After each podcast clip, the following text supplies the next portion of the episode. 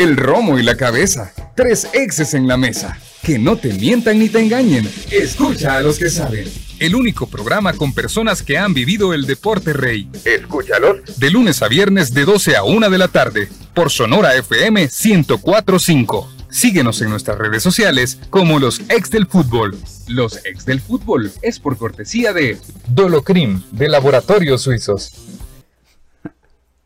Hola, ¿qué tal? Buenas tardes, bienvenidos a los ex del fútbol en este día martes, cuando uno recuerda cosas antiguas de los antepasados del pasado.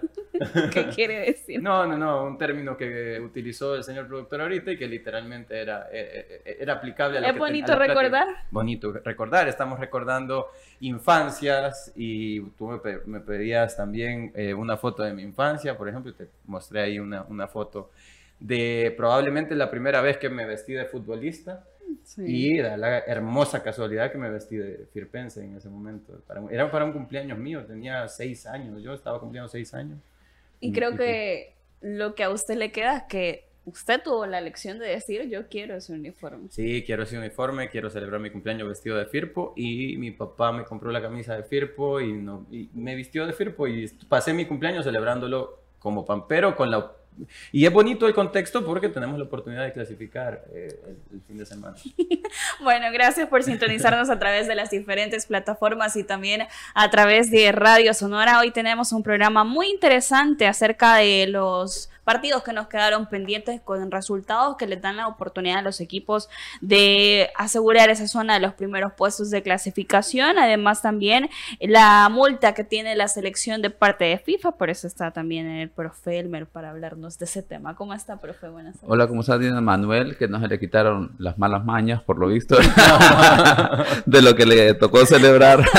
Eh, y en mi caso, pues buscando el responsable, ¿verdad? Estamos dentro de los recuerdos por qué llegué a ser árbitro, ¿verdad? Y el culpable de eso es mi hermano mayor, ¿verdad? Así que saludos a mi hermano, ¿verdad? Que la semana pasada se fue a dar unas muy buenas vacaciones allá a Puerto Rico. Ah, vamos a ver, a República Dominicana, Punta Cana. Qué, bueno, qué envidia. Y bueno, hablar de fútbol, de temas de, de, la jornada que ha terminado también, que ayer iniciábamos, desarrollábamos, lo que nos faltan algunos detalles, qué es lo que ha pasado en selección. Y bueno, el tema de, de limeño, ¿verdad? Que deja ahí hilos sueltos, situaciones que creo yo que la primera división como liga eh, es un tema que ya lo hemos dicho, ¿verdad? Cambiar el modelo de negocio, la parte de competición, dentro de esto, por ejemplo, el tema del fútbol femenino, las categorías de reserva, la afectación que tienen cuando el equipo mayor deja de estar ahí en el círculo de privilegio. Vamos a ver, todavía le queda una fecha a Limeño como equipo en primera división. Como equipo en primera división y no sé si el señor productor me deja cambiar la escaleta porque no es el primer tema, pero hablando de esa situación del Limeño femenino, eh, desciende pese a ser primero en su grupo y pese también a ser invicto, si no me equivoco, en la liga femenina durante varias jornadas. Creo que esta es una situación que afectó mucho a las chicas que sin duda tuvieron un excelente torneo, pero estas son las situaciones que tiene marcados los estatutos sin duda también eh, de las ligas.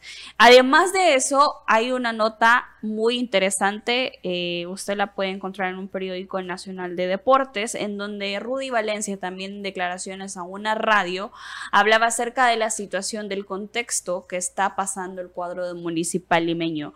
Lo voy a eh, leer de manera como precisamente está en la entrevista. La dirigencia del limeño no nos había pagado para presionarlos con los resultados. El centrocampista pista del cuadro de Municipal Limeño hablaba acerca de la, de la decepción que, eh, que, tiene porque ha revelado que los dirigentes han retenido estos sueldos. en una entrevista precisamente el jugador eh, se mostró desencantado por cómo actuó la administración, que hablaba que todo estaba normal, pero faltando ocho fechas dijeron que los dirigentes dejaban el equipo, que para ellos todo estaba perdido y que nosotros veíamos si lo salvábamos o no, si les interesaba, dijo refiriéndose al presidente Samuel Galvez y también al vicepresidente Rómulo Gómez.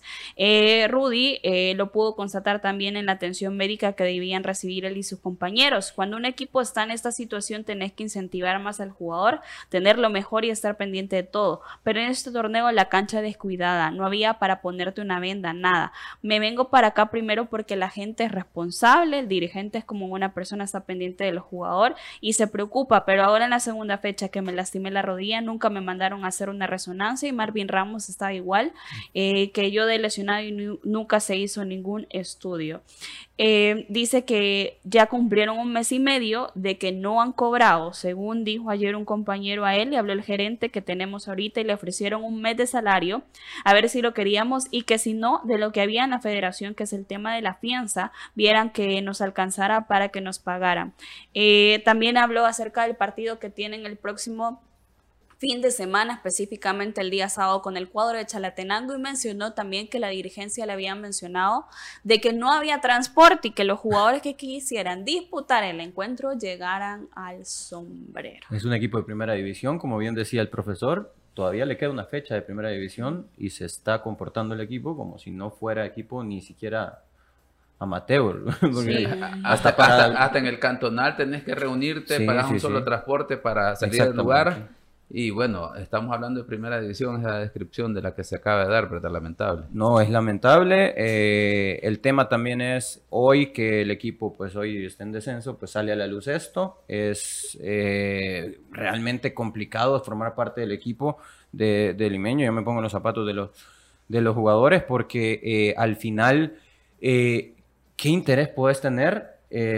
Por defender la camisa incluso una última vez, ¿no? Con lealtad, si la deportividad en algún momento te lo, te lo exige así, eh, el entorno, el contexto te está diciendo todo lo contrario. El ecosistema que, en el que te estás desenvolviendo como profesional es absolutamente opuesto a lo que podría representar un equipo de primera división y no digamos de una liga élite. Vamos a ver, yo, yo voy a dar mi postura en relación a eso, pero una pregunta que creo yo que hasta cierto punto sería innecesaria, pero podría, puede tener esta circunstancia que el dirigente trate de presionar en ese sentido al jugador? Eh, digo, le pregunto a Manuel ah, porque... Que tenga resultados. O sea, que te va a generar algún tipo de, no sé, motivación, presión. Ahí, si nos vamos a algunos principios de algunos escritores, dirían un descontento motivacional, ¿verdad? En este caso, pero la pregunta es, ¿podría funcionar un elemento de esos en algún momento? No, no, no, profesor, en lo más mínimo, en lo más mínimo. No es una medida de presión para tu gente, para tu planilla.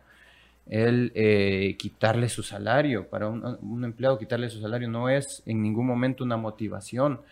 Eh, podés estar haciendo bien o mal las cosas deportivamente, pero eso no es parte de, de, de la forma bajo las cuales vas a hacer que el, conseguir los resultados. Eh, muchas veces sucede así, pero es, yo considero, es parte de una ignorancia, eh, porque jugar con eso no, no, no, se puede. Definitivamente no encuentro palabras para poder explicar lo contrario, la la teoría tan contrapuesta que hay en, cuanto, en cuanto a eso. Sí, y, lo pregunto pues obviamente porque el, por curiosidad nada más, para, Manuel que ha tenido la oportunidad de estar como jugador en los equipos de primera división, pero luego si lo vemos desde una perspectiva más amplia y general, creo yo que eso quizás de hace 20 años quizás es un elemento que antes era muy quizás habitual, ¿verdad? Una mala, mala costumbre de parte de de dirigencias de generar presión en ese sentido, pero vamos a ver, ya cambiamos los tiempos y bajo cualquier circunstancia, inclusive, ¿verdad? En el caso de Municipal Limeño, que, que vamos a ver, este torneo no es que no se le terminaron de dar los resultados, pero si lo vemos en cuanto a rendimiento,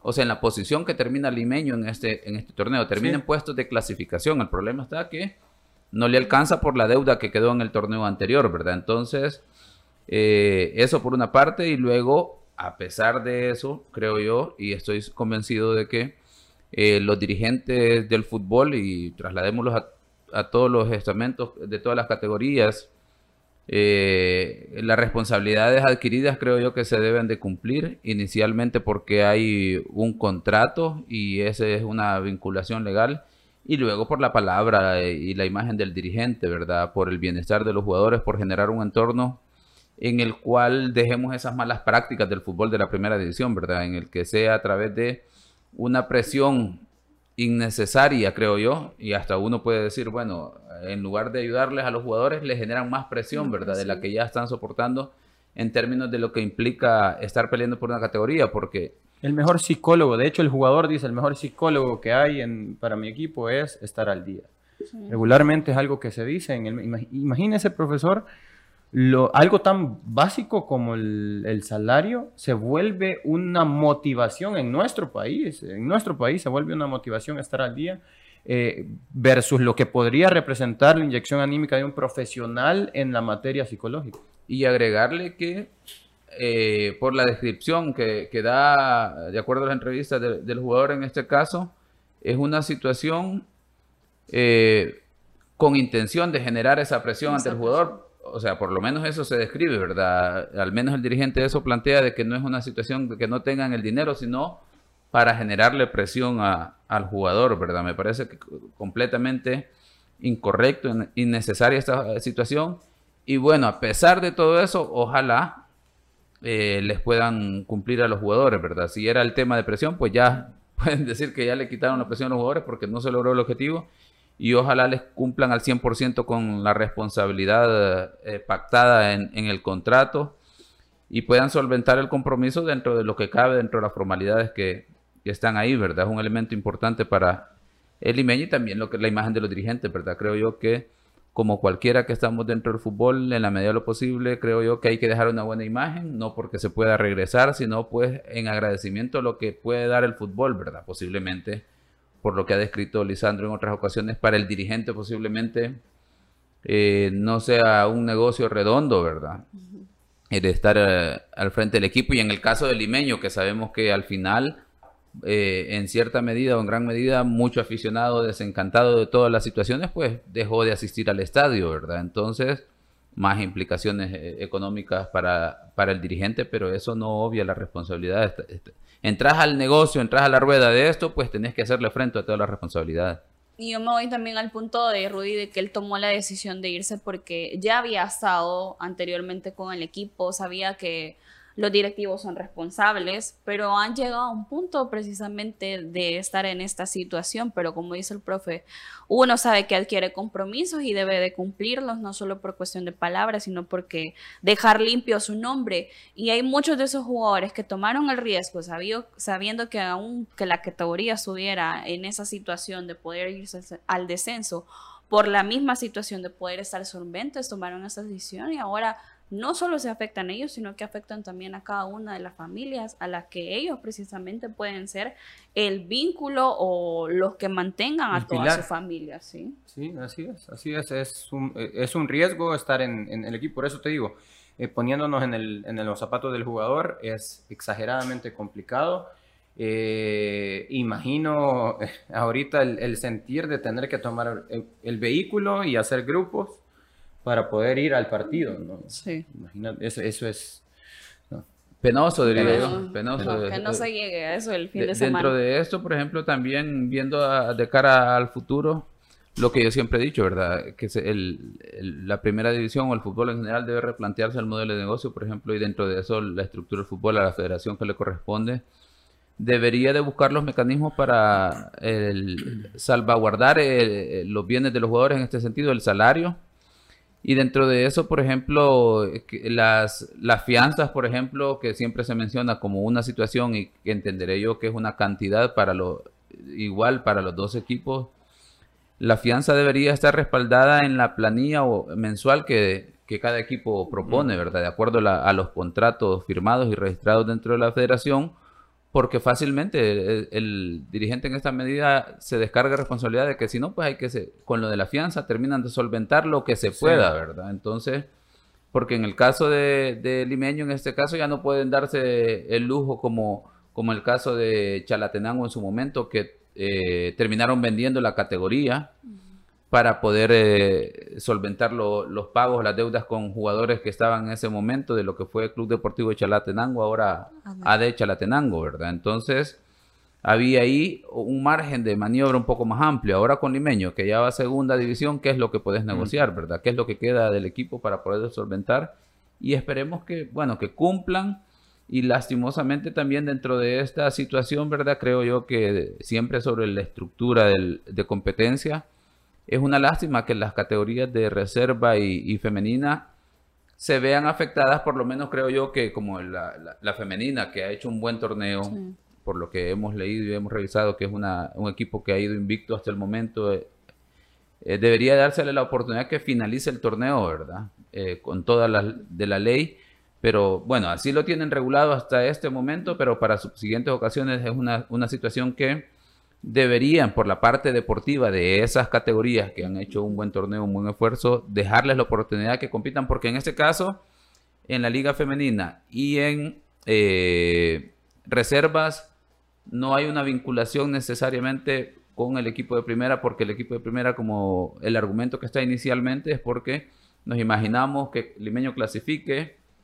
termine siendo campeón y luego tenga que ser el candidato a representar a, la primera división en categoría en las competiciones internacionales, por ejemplo, ahí sí tiene lógica, ¿verdad? Que no que no tiene sentido que el equipo participe para aspirar a campeón por, para que no participen a nivel internacional.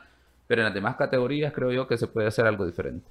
Bueno, vamos a hablar también de lo que nos dejó esta jornada número 21. A término, para terminar, falta una jornada regular que será el fin de semana. Alianza cerró líder enfrentando al cuadro de Atlético Marte, venciéndolo tres goles por cero. Los tantos llevaron la firma de Henry Romero, el capitán, Ezequiel Rivas marcando nuevamente para el cuadro de Alianza y Rodolfo Zelaya que puso el broche de oro al 67 para asestarle ese tres goles por cero al cuadro bombardero en el derby capitalino y además también esperamos que eh, no han mencionado nada acerca de la situación de Franco Arizala que salió lesionado en este partido. Manuel, ¿Sí? el buen momento que vive Alianza, sí hay que decirlo porque es un buen momento. Sí, sí, sí, mira, yo creo que dentro de las cosas que nos ha dejado el torneo y en el recuento de los daños del torneo, hay que mencionar eh, que si bien es cierto Alianza eh, durante los últimos años ha sido ampliamente superior a todos sus rivales, en este torneo, eh, más allá de que se puso en duda en algún momento, todavía le alcanza, todavía le alcanza como para ser el gran candidato, el gran líder de la, de la temporada regular. Que las distancias se han recortado, sí, pero todavía le alcanza para ser el gran candidato y el gran líder, ¿no? Em, creo que parte de poder retomar el, rumbo tiene que ver, el, el, gran secreto para mí tiene que ver con el regreso a un excelente rendimiento de piezas que históricamente hicieron grande alianza durante la, última época, ¿no? Como es precisamente el caso de un Oscar Serén y un eh, Juan Carlos Portillo, que han vuelto a su rendimiento como como había sucedido en aquellas eh, ocasiones en las que Alianza destacaba muchísimo en los últimos torneos. Hoy lo vemos asistiendo a gol, hoy lo vemos anotando goles eh, vemos a un Ezequiel Rivas que puede jugar también como eh, interior, anota gol nuevamente, puede jugar de repente también cuando abandona eh, Oscar Serén, vuelve a su posición habitual como extremo derecho. vemos a un Jonathan Jiménez como lateral por izquierda también que hace una asistencia de gol, para el gol de, precisamente de Ezequiel Rivas hace una excelente asistencia, marca muy bien su banda ante un Chepito Guevara que, había hecho, que ha hecho una muy buena temporada y jugó un buen partido ante, ante Alianza, pero creo que cuando se encuentra con una dupla como Juan Carlos Portillo y eh, Jonathan Jiménez, que se conocen tan bien desde años, pues al final eh, sabes que la tarea es difícil, ¿no? Como, como, como Alianza te lo presenta. Ha hecho una excelente segunda vuelta a Alianza, eh, mucho más regular de lo que puede representar tanto el torneo de, de Águila, por ejemplo, que fue líder por mucho tiempo. Eh, el torneo de Alianza en la segunda vuelta es digna de resaltar porque ha vuelto a su rendimiento jugadores clave y ha vuelto a formar parte de la plantilla también. El caso de eh, quien tú mencionabas, Franco Arizala, a ver qué tal, eh, habrá que ver qué tal evoluciona su lesión, pero Franco Arizala es un jugador que le puede dar muchísimo a este equipo, muchísimo, como centro delantero, incluso como un delantero retrasado, que eh, se alterna muy bien con Rodolfo Zelaya, algo que al principio del torneo parecía algo que no, no se tenía estipulado, pero pueden jugar juntos y lo han hecho bien juntos, tanto Rodolfo como, Franco Arizal. Entonces, en, para mí la gran, eh, eh, el gran eslabón que tiene que encontrar Alianza en un futuro, y lo voy a seguir diciendo, es el hecho de poder contar con centrales que puedan tener rotación. ¿no? Eh, jugó Mario Jacobo, hizo un muy buen partido también Mario Jacobo, pero no hablo de que le falta calidad a estos centrales, no, le sobra calidad a los tres centrales, pero son solo tres centrales. y encarar una temporada en la que también tiene competencia internacional, va, va a hacer falta, necesariamente va a hacer falta otro centro. Profe. Sí, eh, eh, Alianza se convierte ya para esta recta final en el nuevamente en el candidato a vencer cuando pues muchos la queja era de que un equipo que le costó en la primera vuelta arrancar, encontrar estado de forma y bueno, hubo muchas circunstancias, ¿verdad? Podemos ver el ejemplo de Platense también que demuestra que a los dos equipos les afectó haber llegado a la final y haber tenido una semana de descanso, una semana entre comillas de pretemporada y luego iniciar el torneo. Ambos equipos han, encontrado, digamos, la ruta, el ritmo, la idea de lo que quieren, con la diferencia en el caso de Alianza, que es una gran ventaja sobre todo porque la mayoría ya se conoce, casi que juegan de memoria. Por variantes que tengamos en el 11 de Alianza, creo yo que cada quien ya sabe su rol y función. Y eso, pues en el caso de los equipos que están ahí como eh, Águila y FAS, que digamos que son los que pueden eh, pelear por nombre eh, la jerarquía a Alianza, pues muestran mucha irregularidad. Y en el caso de Águila, que es un equipo que se supone tiene muchas variantes, muchas de calidad, pero a nivel de volumen de juego no se ve reflejado y más aún en las últimas jornadas. Eh, interesante lo que pueda presentar Alianza ya luego con la incorporación de todos sus jugadores en esta recta final definitivamente. Y eh, de resaltar que lo de Atlético Marte definitivamente un equipo desconocido en este y más aún este partido contra Alianza, ¿verdad? Pues la avioneta se terminó haciendo un aterrizaje forzoso, por así decirlo, ¿verdad? Porque no vimos la mano de Ancheta en la última parte de, eh, de el Atlético Marte definitivamente del torneo. En lo último del torneo ya no vimos ese Atlético Marte que vimos en la primera vuelta. También otro de los partidos, Chalatenango perdió y quedó a un punto de Conca Champions, luego que también Club Deportivo Fascayera lo hicieron frente al cuadro de Santa Tecla en condición de visitante. Quedan, a pesar de tampoco aprovechar que Águila también perdió ese partido, Así queda la tabla de posiciones. Esta es la acumulada, por eso mencionábamos a un punto. Todavía queda la última jornada para ver si tienen la oportunidad. El cuadro de Chalatenango enfrenta al cuadro de Municipal Limeño en condición de local y FAS lo hace frente al cuadro de Platense en condición de visitante. Eh, un tanto del reservista Alan Acevedo para el cuadro de Santa Tecla. Manuel. Sí, tengo muy buenas referencias de Alan Acevedo, eh, más allá de lo que de las pocas oportunidades que lo hemos visto en Primera División.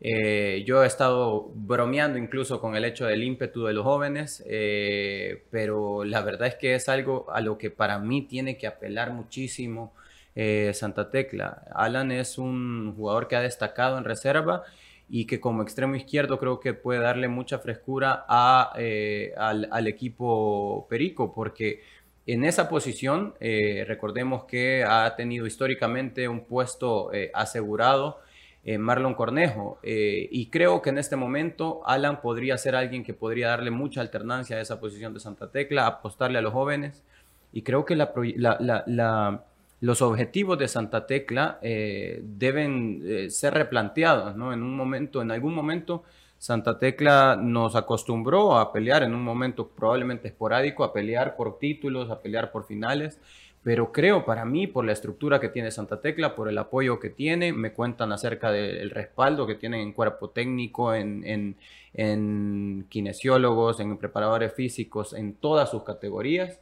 Son, es un equipo que puede tener una estructura ideal para convertirse en aquel ADET que en algún momento fue ADET en, su momento. Creo que Diana no, no, no, no, no, va a recordar respecto a eso, ¿no, profesor? Pero lo que representaba ADET, el único club, por mucho tiempo se le dijo ADET, el único club en nuestro país con divisiones inferiores, con buena estructura. Santa Tecla es un equipo y es una, una institución que tiene una estructura hecha como para proyectar jugadores. Eh, hay, hay reservistas que han dado la cara en primera división y que han salido a, representar bien al, equipo.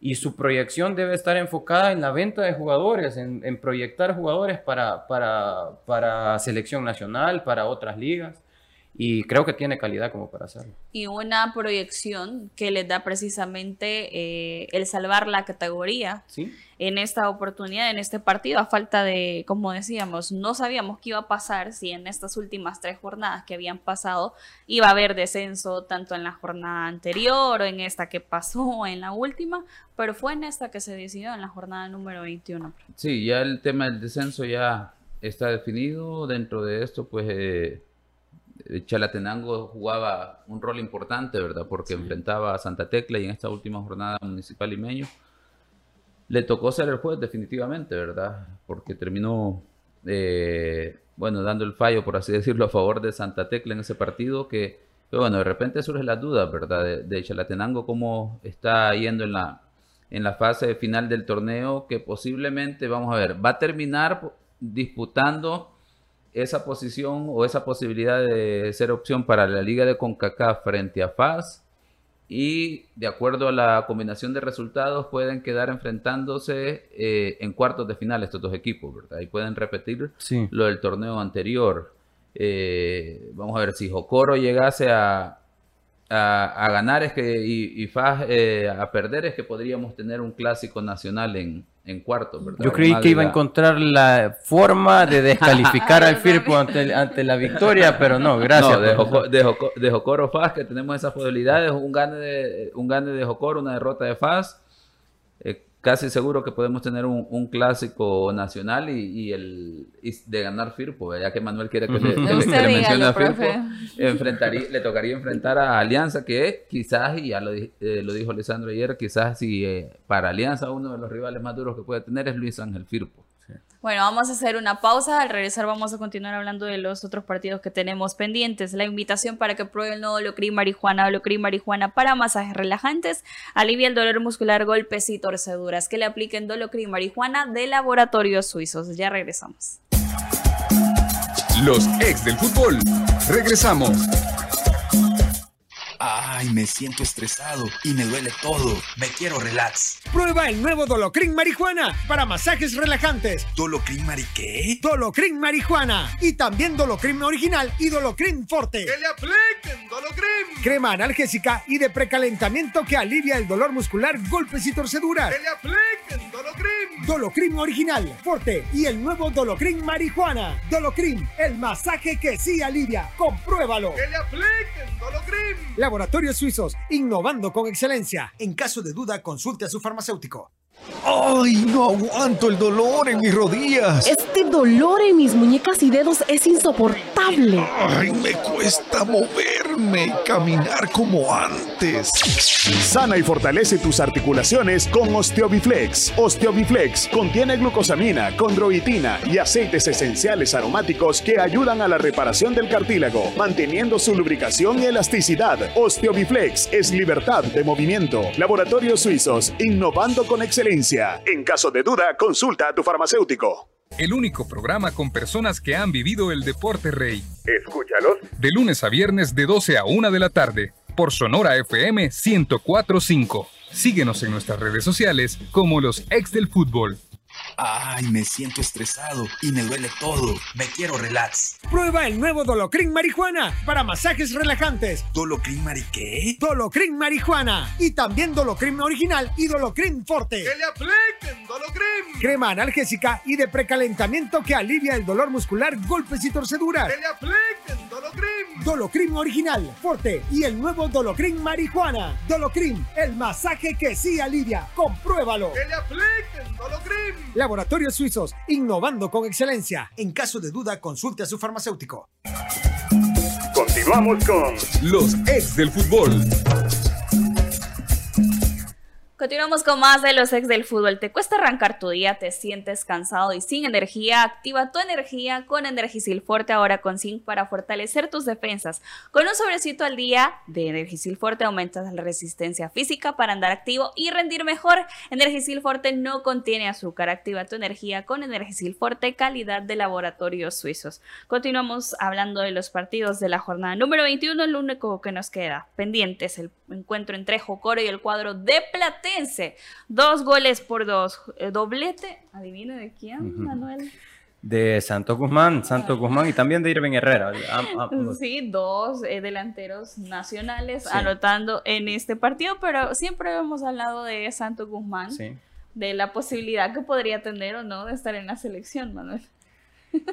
Es un tema complicado, Diana. Es un jugador que creo que Jocoro le viene bien. Es un jugador que creo que Jocoro le viene bien porque sí hace. Es inevitable pensar que en primera división, eh, cuando está con, con Jocoro, por ejemplo, es muy importante para el equipo por las formas que tiene Jocoro, por las formas de, de ese ímpetu que tiene para, para presionar eh, cuando los centrales tienen la pelota. Eh, es incómodo en primera división. No sé si eso basta como para la selección nacional, eh, para serte sincero, yo, yo pensaría que no, pero de que saca buenos números con Jocoro, saca buenos números con, con, Jocoro. Y en este partido podemos hablar acerca de lo que dejó ir Jocoro, ganando dos goles por cero, o del buen empate que se trajo Platense buscando esa zona de clasificación también. Vamos a ver, Platense ya lo dijimos, es un equipo que ya encontró ritmo, incluso, ¿verdad? Con ese impasse del, del tema de entrenador, eh, el equipo ha respondido. Quiere decir que no tuvo ninguna afectación en cuanto a, la parte de, del grupo, ¿verdad? Ha, dado muy buena respuesta en ese sentido, porque vamos a ver, eh, eh, en este partido, de hecho, eh, el primer tiempo de Platense eh, eh, parecía un equipo que intentaba jugar porque está acostumbrado en una cancha quizás, bueno, no quizás, la cancha más grande con mayor dimensión dentro del redondo nacional de, en primera división, ir a la cancha con las medidas más limitadas, ¿verdad? Intentó jugar en el primer tiempo y se terminó llevando un 2 a 0. Pues obviamente ya no tenía nada que perder Platense, supo reaccionar, como que entendió de qué iba la cosa en el estadio Tierra de Juego y saca un empate importante para mantenerlo ahí en la posición de los primeros cuatro. Y en el caso de Jocoro, sí, es súper importante este, este empate porque lo, lo, deja ahí con tranquilidad de ir a buscar a Huachapán un empate y le asegura la mm, clasificación. Casi que de forma directa se va a jugar la clasificación con 11 Deportivo porque 11 Deportivo que seguro le interesará nada más sacar la victoria porque de, que si Firpo gana, Once Deportivo tendrá que ganar nada más. Porque Manuel está haciendo un número. Once Deportivo solo le queda ganar. Y de igual forma implicará que si Firpo gana, estaría dejando fuera a Jocoro. Sí. Así que ese partido, Jocoro, eh, Once Deportivo Jocoro es el clave de la jornada y, luego, pues obviamente estarán viendo de reojo qué es lo que estará pasando con Luis Ángel Firpo, ¿verdad? Y bueno, Jocoro ya hizo su parte sumando un punto eh, y dejando ahí eh, la oportunidad para que Platense pueda estar cómodo en los primeros cuatro. Manuel, en todas esas posibilidades que usted se ha armado, en todos esos escenarios, ¿cuáles ha marcado más para Firpo? No, lo que pasa es que Firpo eh, tiene que ser su trabajo.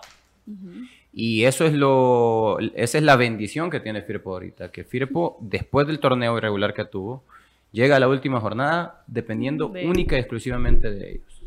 Eh, sea cual sea el resultado que se dé en Aguachapán entre Once Deportivo Jocoro, sea empate, sea gane de, Once Deportivo, sea gane de Jocoro, Firpo se, se, se mete sí y solo sí gana su partido. Ganando a Santa Tecla como local, Firpo se mete como octavo lugar. No puede clasificar como séptimo, no puede clasificar como sexto, no, puede, no hay ninguna forma de que clasifique en otra posición, pero si gana su partido, eh, lo que sí tenemos seguro es que clasifica.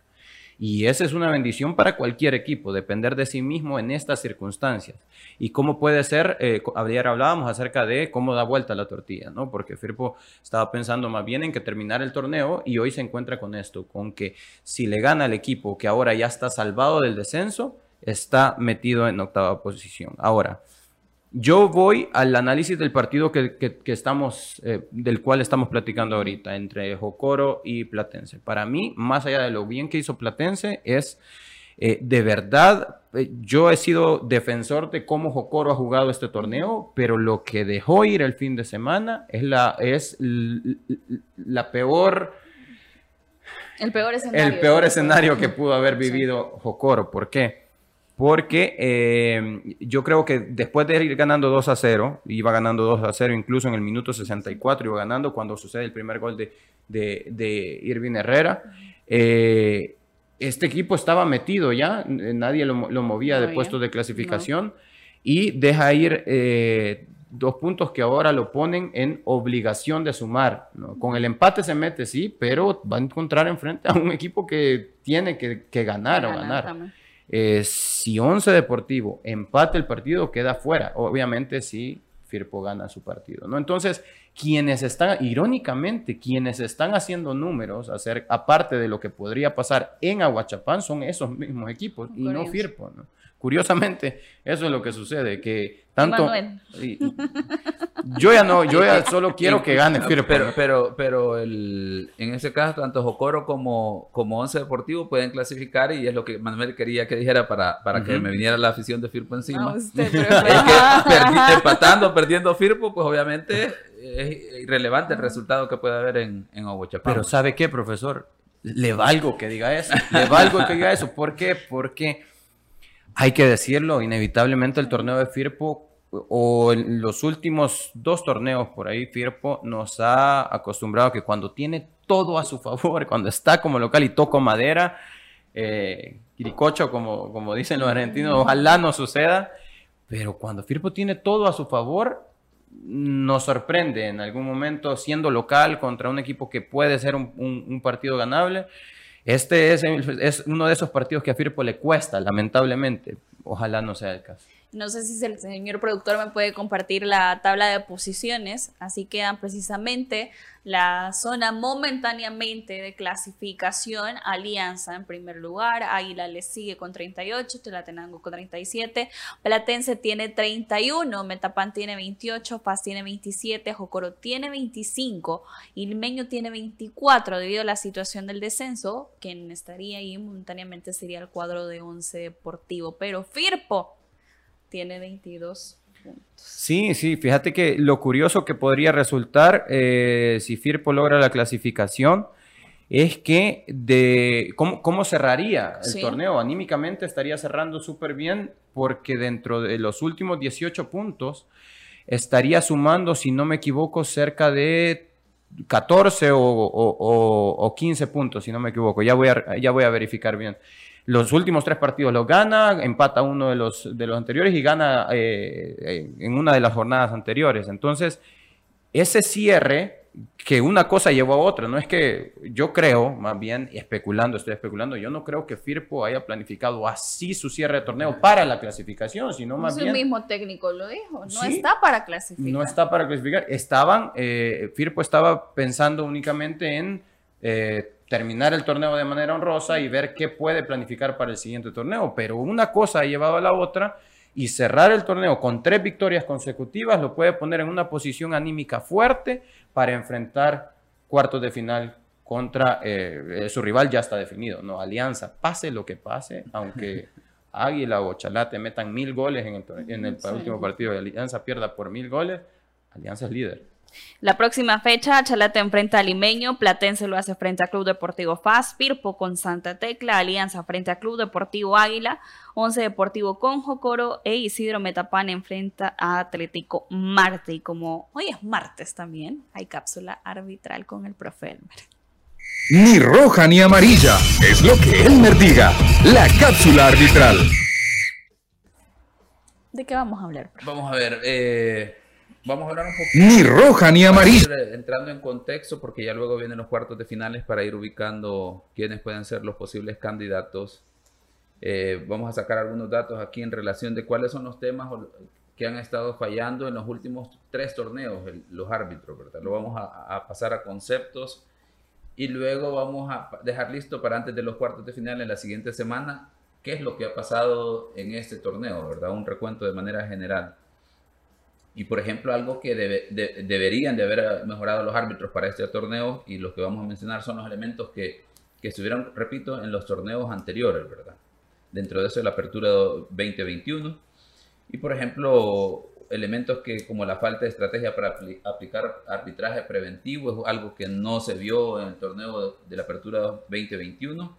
Y ahí voy a ir dejando las pre- que la- el que nos está escuchando lo pase a pregunta eso, si se solventó este tema en este torneo. Lo primero sería si la gente del arbitraje lo identificó y luego si esto lo pasó a conceptos y luego a estrategias, actividades para trabajarla con los árbitros y que se vea reflejado en el terreno de juego. En el torneo Apertura 2021 le faltó estrategias para aplicar un arbitraje preventivo. ¿Qué estamos diciendo que es lo que se observó en el torneo anterior, verdad? Que la mayoría de juegos, muchos juegos bruscos, muchos golpes y no había acciones sobre los árbitros, sobre los, los- jugadores de parte de los árbitros. De ahí la firmeza para erradicar el juego brusco. Muchas acciones de corte temerario que en su momento no fueron aplicadas las, las amonestaciones respectivas y, y también el tema de eh, las tarjetas rojas, la parte disciplinaria se falló. La discriminación de las faltas, que fue un recurrente, y la pregunta es si se trabajó en este aspecto, porque veíamos a los árbitros sancionando faltas al revés, era una situación que estaba ahí constante. De ahí luego, eh, la lectura y, y anti- anticipación a la siguiente fase de juego es un tema que creo yo que de eso sí me adelanto porque es algo muy evidente que eh, de ahí hemos hablado de manera constante en este torneo que hemos visto a los árbitros caminando y yo estaría seguro que no es un tema de condición física sino que de actitud porque eh, para pasar las pruebas físicas y estar dentro de la primera división siempre y cuando se cumplan lo- los- los estándares que se requieren son de mucha exigencia y eso implica que el árbitro está bien físicamente, pero no se ve reflejado en el terreno de juego. Luego el tema de aplicación de la ventaja, eh, algo que ha estado faltando en, la- en los torneos anteriores, la falta de trabajo en equipo, eh, fue una recurrente. eh, con eso de los intercomunicadores debería de haberse disminuido ese problema, ¿verdad? Porque entenderemos que ya hay una comunicación directa, pero de momento, adelantando también ahí, ha- hay ocasiones que los árbitros tienen que acercarse al asistente y cuarto árbitro, eso implicará que posiblemente no, no les han dado entrenamiento, instrucciones, no han leído el, el manual de los sistemas de comunicación, que hay falla en ese sentido, ¿verdad? De ahí, pues, el, algo que, que ha generado mucho problema en todos los torneos es la falta de atención y control sobre la situación de las periferias.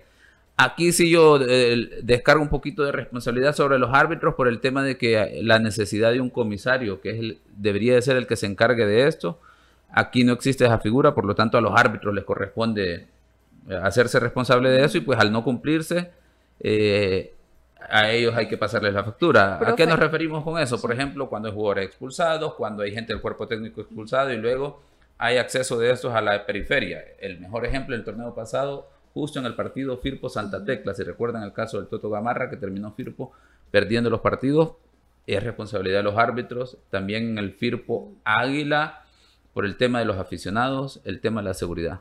Hablando de esa eh, imagen que tiene que tener un comisario, creo que se puede anudar en esa situación. Eh, yo estuve presente en el partido eh, Santa Tecla Chalatenango. Hubo una acción, no sé si ustedes tuvieron la oportunidad de verlo, me imagino que también las personas, y es la situación de los boleritos. Usted sabe que los equipos en esta situación de cuartos puede aprovechar al 100% ese tipo de ventaja al momento de ser local, que los boleritos tardan en dar el balón al equipo rival o no lo dan. Entonces sí me fijé que eh, eh, el árbitro, el principal, el profe Barton, sí lo, lo sacó a los boleritos debido a esa situación que se estaban tardando. Pero en ese tipo de, de acciones que pueden ver de aprovechamiento de los equipos locales, ¿qué se tiene que hacer, profe? Y, y eso entra dentro del concepto de la falta de atención y control de la periferia. Es que antes de iniciar el partido, el cuarto árbitro está obligado a llamar a los boleritos, identificarlos, darles instrucciones precisas de dónde se deben de ubicar, por más que el, equipo local tenga, tenga una idea de dónde deberían de, colocarlos. Claro, vos podés escuchar a la gente del equipo local de dónde pueden haber ciertas necesidades por el entorno, ¿verdad? Pero aquí creo que ya todos conocemos eh, cómo son las periferias de los, de los escenarios deportivos o, del rectángulo de juego y eso nos permite ya tener una idea de cómo debemos de tratar estos elementos, ¿verdad? Pero sí, los árbitros pueden indicar dónde quieren ubicados los boleritos, eh, cómo deben de proceder y hablar directamente con los boleritos para darles instrucciones y luego ser el cuarto árbitro que tenga un control sobre estas circunstancias, ¿verdad? Para que evitar todos los problemas que genera esta situación como la retención de balón, el lanzar el balón de una forma y pues obviamente el cuarto árbitro debe estar observando esta situación en todo momento y actuar, ¿verdad? Tratar de ir corrigiendo esta situación que es complicada porque, vamos a ver, generalmente cuando pones a los boleritos serán gente, niños jóvenes identificados con el equipo local.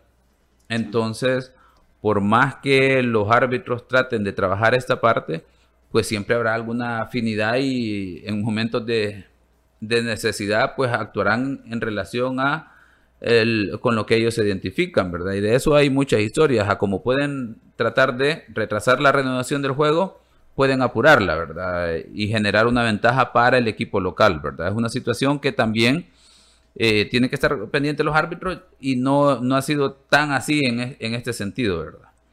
De ahí, pues, eh, hace falta o ha hecho falta la urgencia para actuar ante provocaciones, ¿verdad? De jugadores, cuerpos técnicos, en todo sentido. El manejo del tiempo, que es un solo desorden. Aquí hemos visto partidos que se han perdido de 5 hasta 7 minutos y se han dado, se han anunciado 3, 4 minutos de reposición. Hemos visto partidos en los que no hay mayor pérdida de tiempo y sorprende cuánto se anuncia para reponer para jugar, ¿verdad? Entonces ese elemento es, se debe de trabajar por parte de los árbitros, eh, unificar criterios en relación a la, a la, aplicación y sanción de las manos, por ejemplo, hemos visto un, que no hay claridad por más que digamos que aquí podamos comparar de un torneo, y ese es un error, por ejemplo, no podemos comparar cómo se juega eh, dentro de, la misma, de, una de las competiciones europeas, como lo hemos mencionado, por ejemplo, la Liga Española, la inglesa, la francesa, la alemana, tienen características diferentes, ¿verdad? No podemos comparar entre ligas, pero sí puedes unificar criterios dentro de tu misma liga con los mismos árbitros, porque es sobre los que tienes control. Aquí no hay unificación en ese sentido. Y luego el tema del fuera de lugar, ¿verdad? Que ha sido una recurrente ya en dos torneos. Y bueno, de eso sí creo que todo el mundo tiene claridad. Por ejemplo, en el 11 de Alianza 11 Deportivo, se le anula un gol al 11 Deportivo que debió contar y hubiese significado el empate. Manuel no estuviera contento. Eh, y luego, pues en el Águila 11 Deportivo, todo lo contrario. Se le termina dando la oportunidad a 11 Deportivo de anotar un gol en posición de fuera de lugar. Bueno, ahí teníamos la cápsula arbitral con el profe Elmer en este día martes. Ni roja ni amarilla, es lo que Elmer diga. La cápsula arbitral. Y también en otras situaciones, hablando de la Federación Salvadoreña de Fútbol, la FIFA ha multado a la FESFUT con más de 92 mil dólares por incidentes ocurridos en los partidos de la octagonal contra Canadá y Costa Rica. Son dos multas las que tendría que pagar la federación, además el acceso que comentábamos ayer de los aficionados para un partido de El Salvador en condición de local, que será limitado, no han dado la cantidad de aficionados que tienen que entrar al escenario deportivo. FIFA ha presentado este informe de las sanciones que reciben las federaciones de los diferentes países que compitieron en las eliminatorias mundialistas. El Salvador aparece con dos multas que corresponden a estos partidos en febrero y marzo en específicamente. Ambos partidos se han jugado en el estadio Cuscatlán. La multa más grande para la federación se da por el juego contra Costa Rica el 27 de marzo, que fue la despedida de la selecta en la octagonal. El departamento legal de la FIFA informó que se multaba a la federación con 80 mil francos suizos por orden y seguridad en los partidos, lanzamiento de objetos e incumplimiento de la ley, además de no mantener el orden dentro y fuera del campo. Aquí se detalla eh, que con un dron se sobrevoló el Cuscatlán a la hora del partido. De hecho, también eh, por los altavoces durante el partido contra los costarricenses se pidió que el dron tenía que ser retirado debido a que incumplía con las disposiciones de la FIFA. Eh, este informe también detalla que en un partido de la selecta jugando en condición de local será con un número ilimitado de aficionados pero no se ha especificado como lo, mencionaba la cantidad. Además que no es la primera vez que la federación es multada, ya que el año pasado hubo sanciones económicas por hechos similares en los compromisos que también hubo en el estadio Cuscatlán. Manuel. Mira, aparte del tema del dron, por ejemplo, en el, en el partido contra Costa Rica, eh, hay una, se da una situación que el señor Keylor Navas, el señor Keylor Navas, porque hay que decirlo así, es un es un don. eh, logró manejar eh, a la perfección, porque sabiendo la personalidad que él representa, eh, en uno de los despejes que iba a ejecutar, nunca falta, faltan los aficionados que llegan a, a- eso y comenzaron a tirarle bolsas de agua, etcétera. Y él con la personalidad que tenía se giró, comenzó a calmar a la afición, una afición a la cual él se echó en el bolsillo, eh, a nuestra propia afición, él se le echó en el bolsillo y logró calmar estos incidentes, incidentes que en algún momento pudieron haber afectado aún más esta situación. ¿no? Eh, eh, he escuchado que solamente tiene que ver con el tema de- del dron que sobrevoló y que sí, en efecto, la voz oficial del estadio pues hizo el llamado a que a que no podría sobrevolar eh, el área de juego o el estadio en sí, pero sí quería hacer mención de eso, ¿no? Luego del partido, Keylor se queda con sus con su gente de apoyo, con su staff de apoyo, porque anda con, anda con seguridad y le damos toda la razón del caso de por qué andar con, eh, con- seguridad y se queda durante eh, más de 20 minutos dando eh, autógrafos a la afición y todo. Entonces, sí, un, un, eh, incidente que pudo haberse extendido, eh, Keylor lo logró mantener, lo logró manejar como para que incluso estas sanciones no fueran eh, mayores. Ahora, eh, ayer el profesor explicaba, eh, comentaba en el, en el chat y qué caros nos han salido estos dos Sí. partidos. ¿no?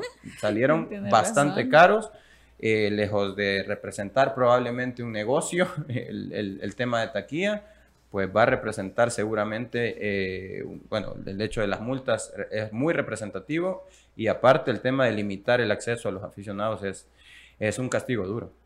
Sí, dentro de esto, también Manuel, recordar que lo de Costa Rica en la segunda revisión que se hace de, por parte del árbitro en, la, en el monitor que está a la altura del cuarto árbitro, Cierto, también. hubo un lanzamiento de, de bolsas con agua, creería yo que fueron bolsas con Yo agua. digo agua, pero... Digo, bolsa, porque pudo haber sido cervezas también, pues. Sí. Entonces, eh, eh, y eso generó que no se pudiese revisar la situación con la comodidad que se necesita, ¿verdad? De hecho, el, el eh, dogout que está ahí para el cuarto árbitro lo rompieron, ¿verdad? Eh, con lanzamiento de objetos. De hecho, al día Eso- de hoy no, no hay vea, todavía. Creo que no, lo, no se ha repuesto. no se ha repuesto y eso- esos elementos son de los que llevan a, a esa multa, ¿verdad? De los 80 mil francos suizos, además de lo que ya se describió.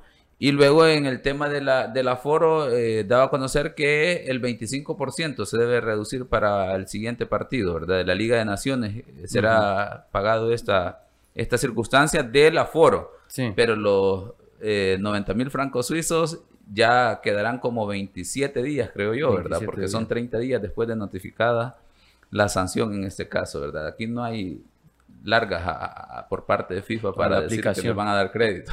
Sí, recuerdo, recuerdo bien ese, ese incidente cuando el árbitro llega a, a revisar, la única ocasión que revisó el VAR y que para muchos nos pareció injusto porque hubo un par de ocasiones en las que incluso la misma afición decía, ¿por qué no revisa el VAR? Un par de penales que pudieron haber sido pitados a favor de nosotros y se revisó una jugada en contra de nosotros que nadie entendía en, el estadio. Después usted nos explicó a la perfección, profesor, qué es lo que había sucedido.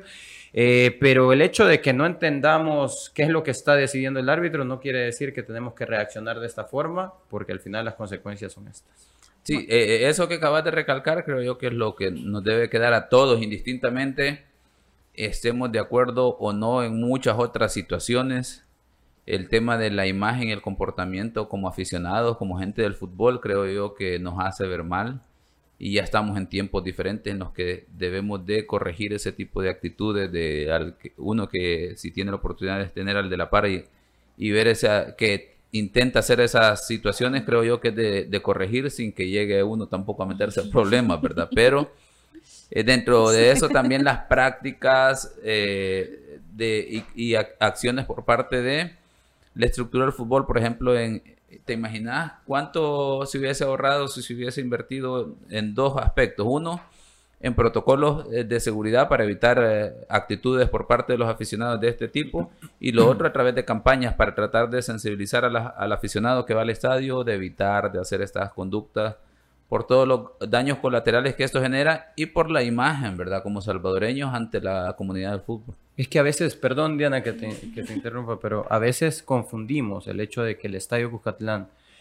eh, genera cierto temor en, la región, porque es cierto, es, es un estadio denso, yo así lo llamo, un, estadio, un estado, estadio denso para cualquier jugador que viene de la región, si no recordemos lo que eh, la impresión que se llevó a Estados Unidos en ese primer partido, en el partido inaugural. Pero confundimos eso con, o el hecho de que nos digan en algún momento que está Vietnam y está, eh, que es el infierno y etcétera. Lo confundimos con hacerlo sentir de otra forma, ¿no?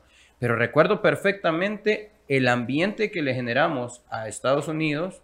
Fue un ambiente denso, fuerte, sin necesidad de faltar el respeto. De hecho, eh, el himno nacional de Estados Unidos se escuchó a la perfección y, eh, hubo fuegos artificiales afuera, etcétera. Eh, y se, hizo, se hizo un respeto al rival y aún así, esa es la manera, ¿por qué lo menciono? Porque esa es la manera en la que incluso con respeto al rival o respeto al árbitro, tú podés hacer sentir que tu estadio vale y tu estadio pesa. Estados Unidos se llevó esa impresión de nosotros. Bueno, y también el señor productor nos ha dado permiso de hablar un poco de fútbol internacional y en ese partido por las semifinales de la Champions League en el Madrigal, el, el equipo de Liverpool res- eh, visita, perdón, al Villarreal en un partido en donde la ventaja lo llevan los de club dos goles por cero. ¿sí? Y un partido que tiene mucha tensión, muchas situaciones también interesantes, porque todos pueden apostar a Liverpool, pero lo que puede hacer también en casa al Villarreal suena muy interesante. Lo que ha hecho en casa el Villarreal ha sido loable en este torneo. Eh, creo que enfrentar al mejor equipo del mundo ahorita, para mí, el mejor equipo del mundo es Liverpool, eh, por las formas que tiene, por eh, los años que tiene de estar jugando juntos, por su entrenador. Eh, creo que, que no le, en esta ocasión, si, si me preguntas el pronóstico, creo que no le va a alcanzar al, al Villarreal, pero sí es loable todo lo que ha hecho. El hecho de eliminar al mismísimo Bayern Múnich, ¿no? En, eh, con un resultadazo como local que es lo diferente en esta ocasión, es que ahora cierra como local, ¿no? y, y- y cierra después de un partido en el que Liverpool fue ampliamente superior. Hay muy buenos jugadores en, en Villarreal, yo destaco incluso mucho su central por izquierda, que es Pau Torres, es un central que pelea de tú a tú con, con eh, Laporte, Aymeric Laporte en selección nacional de España como central por izquierda. Eh, esta es la, la alineación de, de- del Villarreal, Rulli, Albiol, Torres, Parejo, eh, Capoue, eh, Moreno, Foyt, Estupiñán, eh, Díaz, Lo Celso y Coquelin. Es una alineación de nombres promedio, pero hay jugadores que han destacado mucho en esta, en esta misma competencia internacional y que por eso mismo eliminaron al, al- al gran candidato de siempre, el Bayern Múnich. Y el único precedente que tienen los redes en este escenario deportivo eh, corresponde en la cerámica a una semifinal de Europa League que se disputó en el 2015-2016, partido en el que se puso el equipo, eh, se impuso el equipo amarillo 1 por 0, aunque luego fue lapidado 3 por 0 en Anfield, como siempre es un escenario derrochador, no solo por la presión que Sí. genera también parte de la afición. Profe. Yo creo que el- el- la definición del mejor equipo del mundo va a estar el- en la semifinal de mañana. Ay, no. Vamos a ver, no, no, no es porque le vaya al Madrid ni, ni nada que No ver, es porque le vaya al Madrid, es porque No, el- no, es porque le llevo la contra a a Manuel. Manuel, algo así. Me imagino que por ahí iba a tomar esa situación. No, lo digo porque, vamos a ver, en el caso del Real Madrid, lo, lo- lo que genera, ¿verdad? En Champions y en el momento que está frente a un Manchester City que eh, será interesante lo que pueda presentar el día de mañana. Y luego, pues obviamente, que se termina vinculado con lo, del partido de, de ahora, ¿verdad? Esta semifinal que creo yo que, que casi que está definido los aspectos, ¿verdad? De- en cuanto a eh, quién es el favorito, el Liverpool, un equipo vertical que viene eh, jugando bastante bien. Y lo interesante será lo que pueda presentar el Villarreal. Creo yo que esa es la expectativa de este partido. Pero Habla acerca de, de Liverpool, eh, que para mí es el mejor equipo del mundo, el mejor club del mundo, eh, que no es que tenga los mejores laterales, pero es el que mejor los utiliza, Sí. que son cosas diferentes, ¿no? Alison Becker en la portería, Alexander Trent, Alexander Arnold como lateral derecho, un lateral que juega altísimo, eh, Robertson como lateral por izquierda, Conate el central francés que se ha ganado eh, no solo a, base de, de, marca y de orden táctico, sino que también a base de goles. Conate es titular inamovible, eh, a la par de el mejor central del mundo para mí, Virgil van Dijk. Eh, en media cancha sienta a Henderson, Henderson que es el capitán del equipo, pues ahora va Fabiño y Keita como contenciones, Keita un poquito más adelantado a la altura de Thiago como, como interior y arriba Diego Jota, eh, Mohamed Salah y Sadio Mané. A mí me encanta también cómo rota Mané con Jota como falso 9 también en este equipo, que se lo puede a la perfección eh, Klopp.